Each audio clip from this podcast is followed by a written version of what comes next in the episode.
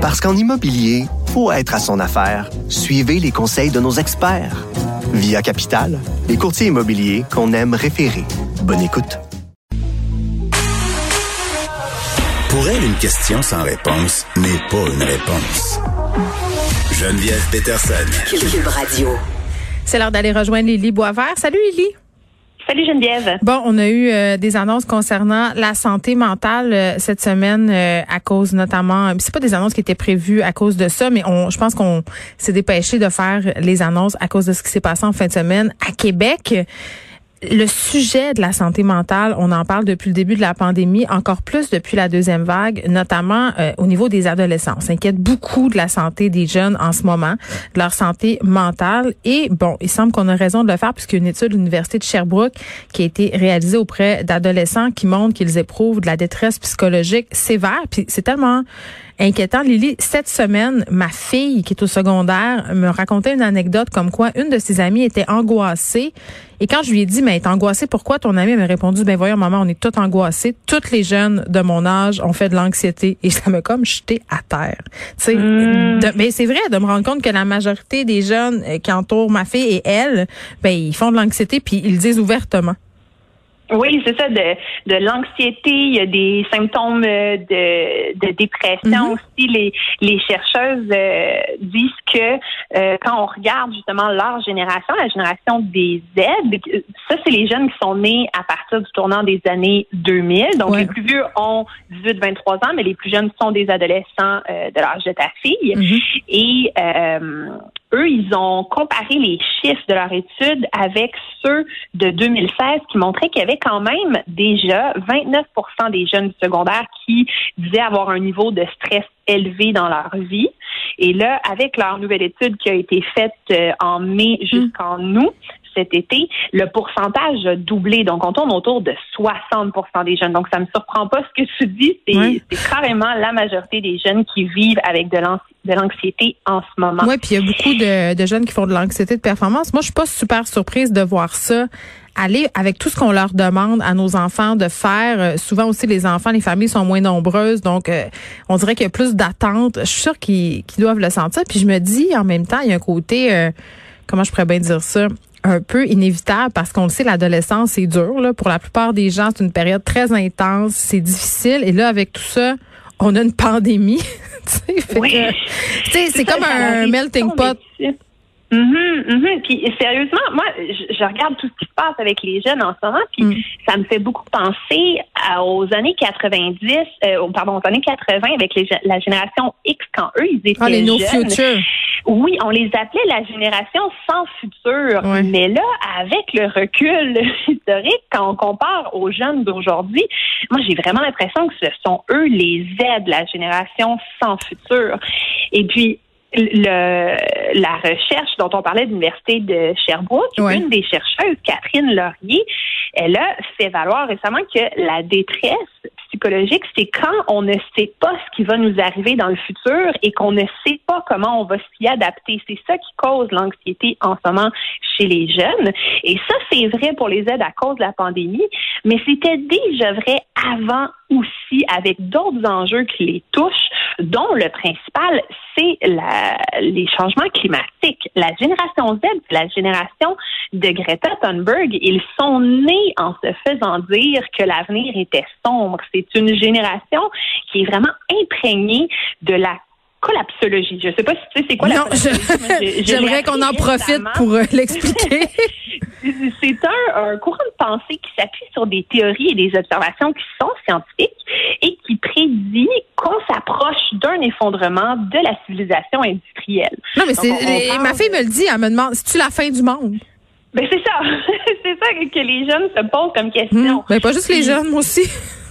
Ben, les moins jeunes aussi, c'est sûr, mais eux, c'est que littéralement, ils sont nés en se faisant prédire ça. Ouais. Et, et c'est ça que le courant, bon, ça inclut des scientifiques, mais ça inclut aussi toutes les survivalistes, donc les gens qui vont se faire des cabanes dans le bois puis qui accumulent les cannes de thon.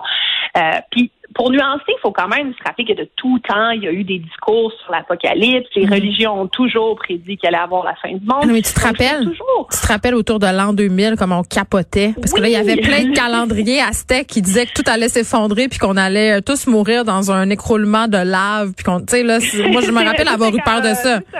Quand nous on était ados, c'était ça, exactement. Donc il y a toujours eu ça, mais là en ce moment que ça touche la science et que c'est pris vraiment au, sérieux par mhm. énormément de gens autour des d'adultes autour des jeunes. Et je lisais hier la publication d'un professeur de cégep qui a parlé de la collapsologie avec ses étudiants et euh, qui en a fait le sujet de son cours, qui leur a demandé de réagir. Il disait qu'il était vraiment étonné de voir à quel point les jeunes acceptaient cette idée-là de l'effondrement de la société comme une certitude absolue. Les jeunes croient que le monde est sur le point de s'écrouler. Donc, après ça, on s'étonne quand même que leur santé mentale, ça va pas super bien. C'est c'est pas c'est pas si étonnant. Mais on se demande aussi pourquoi euh, tu sais il y a autant comment je pourrais dire ça, tu sais à quoi ça sert d'étudier par exemple quand tu dis que c'est ça qui va arriver? C'est complexe en ce moment là. Ben oui, ben oui. Puis il y a plusieurs experts aussi qui nous disent que la pandémie de COVID-19, c'est juste un aperçu de, de, de l'effondrement qui a commencé et que des pandémies comme celle-là et d'autres types de crises vont juste s'accélérer et s'intensifier dans le futur. C'est super, c'est vraiment le fun ta chronique aujourd'hui, euh, Lily. On dirait qu'on est dans Independence Day. Désolée. mais, mais, mais moi, c'est vraiment comme, je me dis, au niveau intergénérationnel, me semble une certaine injustice. Comme quand on pense au discours qui prévalait quand les baby boomers ah, grandissaient, c'était complètement autre chose. Là. On parlait d'une croissance économique éternelle qui était présentée comme étant sans conséquence. On allait juste tout le monde s'enrichir jusqu'à notre mort, devenir ben plus heureux, plus satisfait, et ce serait merveilleux. Mais maintenant, on, le sait qu'on peut plus dire ça. On le sait que l'enrichissement vient avec un environnement global de moins en moins viable. Et, euh, et les jeunes le savent et, ils entrevoient un, un, avenir où même s'ils disent qu'ils pourraient s'enrichir et qu'ils pourraient consommer, ça vient avec beaucoup de culpabilité pour eux et avec l'impression qu'au final, ils font juste creuser davantage leur ton. Ah, ça dépend. Ils sont, ils sont très concernés par l'environnement, Lily, et par toutes sortes de choses, mais quand vient le temps de me demander un nouveau téléphone, là, tout d'un coup, l'environnement, ça prend. ils ont aussi leur paradoxe, comme nous. Oui, oui. Oui, oui, ah non, c'est certain, c'est certain. on les a élevés, hein, ces jeunes-là. ben oui, puis tu sais, mais en même temps, je sais pas là, mais c'est comme si, tu sais, ils ont comme pogné leur mur. Je pense que tu l'expliques bien. Le découragement, il est profond. Moi, c'est ça que je mm-hmm. remarque. Mm Puis là, ce qu'on leur propose en ce moment, c'est aussi un monde où il n'y a pas de party, il n'y a pas d'événements culturels, d'événements sportifs. On parle de crise sanitaire. Et pour revenir à ma comparaison avec la génération X, on mm. qu'elle aussi, elle avait sa propre crise sanitaire dans les années 80, l'épidémie du sida. Et c'était très grave, bien sûr, mais on n'a jamais demandé aux jeunes d'arrêter de se voir, de faire le party, même pas d'arrêter de frencher. On leur a juste dit de plus partager de seringues puis de mettre des condoms.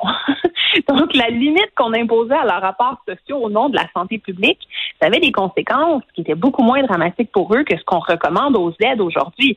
Aujourd'hui, on leur dit de plus sortir et de rester sur leurs écrans pour leurs cours, pour parler avec leurs amis.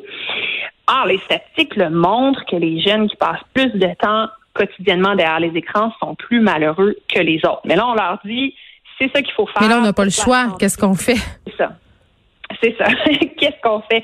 Euh, ouais, écoute, je me pose la question comment on peut aider les jeunes en ce moment? Puis, sérieusement, moi, je me dis, par rapport à la collapsologie, je crois qu'il y a un, au niveau du discours quelque chose d'assez pernicieux qu'on fait, que j'ai, j'ai l'impression que j'ai souvent observé. Mm. C'est ça qu'on dit aux jeunes que c'est à eux de changer le monde. On leur met un peu le poids, la responsabilité de changer le monde sur leurs épaules, euh, tout en continuant à ne pas changer notre mode de vie à nous. On dit, ah, eux sont intelligents, c'est eux qui vont régler nos problèmes. Donc, je pense qu'il y a de la pensée magique là-dedans que oui, les jeunes sont intelligents, puis ils sont au, fait de la technologie et tout, ils maîtrisent mhm. ça, mais ça ne veut pas dire qu'ils sont nécessairement à même de, de faire la révolution tout seuls de leur bord. Et par rapport à la pandémie, j'ai l'impression que il y a la, la déclaration de Greg Barrington, euh, le think tank américain, qui, euh, qui propose une autre approche par rapport à la pandémie qui dit que les personnes qui ne sont pas vulnérables, donc tout particulièrement les jeunes, on devrait les autoriser à reprendre une vie normale et que ce soit seulement les gens qui sont vulnérables soit protégé. Donc, c'est une approche qui est très controversée, qui a été très, très critiquée quand ça a été publié. Mais d'après moi, ça va gagner de plus en plus d'adeptes avec le temps oui, écoute, le confinement qui se rallonge tout le temps. Puis moi, puis moi, je regarde ce qui se passe un peu autour de moi. Là, je pense que tant que les écoles vont être ouvertes au niveau euh, de la santé mentale des ados, ça va aider. C'est pas idéal là, quand même parce qu'ils peuvent pas faire toutes les activités sociales auxquelles ils sont habitués. Euh, mais si jamais ça fermait, là, ça serait une toute autre histoire. Mais si je regarde ce qui se passe autour de moi, Lily, il y a plein de parents euh, qui exercent, on veut, un certain pouvoir discrétionnaire. Là, moi, la première, je vais autoriser, euh, par exemple, ma fille à aller prendre une marche avec son ami à deux mètres de distance. On serait mhm. pas supposé en ce moment de faire ça. Euh, mhm. Je l'autorise à aller dans un parc avec son ami, rester à deux mètres, parce qu'à un moment donné, c'est sa santé mentale et la mienne qui est en jeu. Et je pense qu'on sera de plus en plus de parents à être dans cette situation. Lily Boisvert, merci. On se retrouve mardi prochain. Ça fait plaisir. À la semaine prochaine. Bye bye.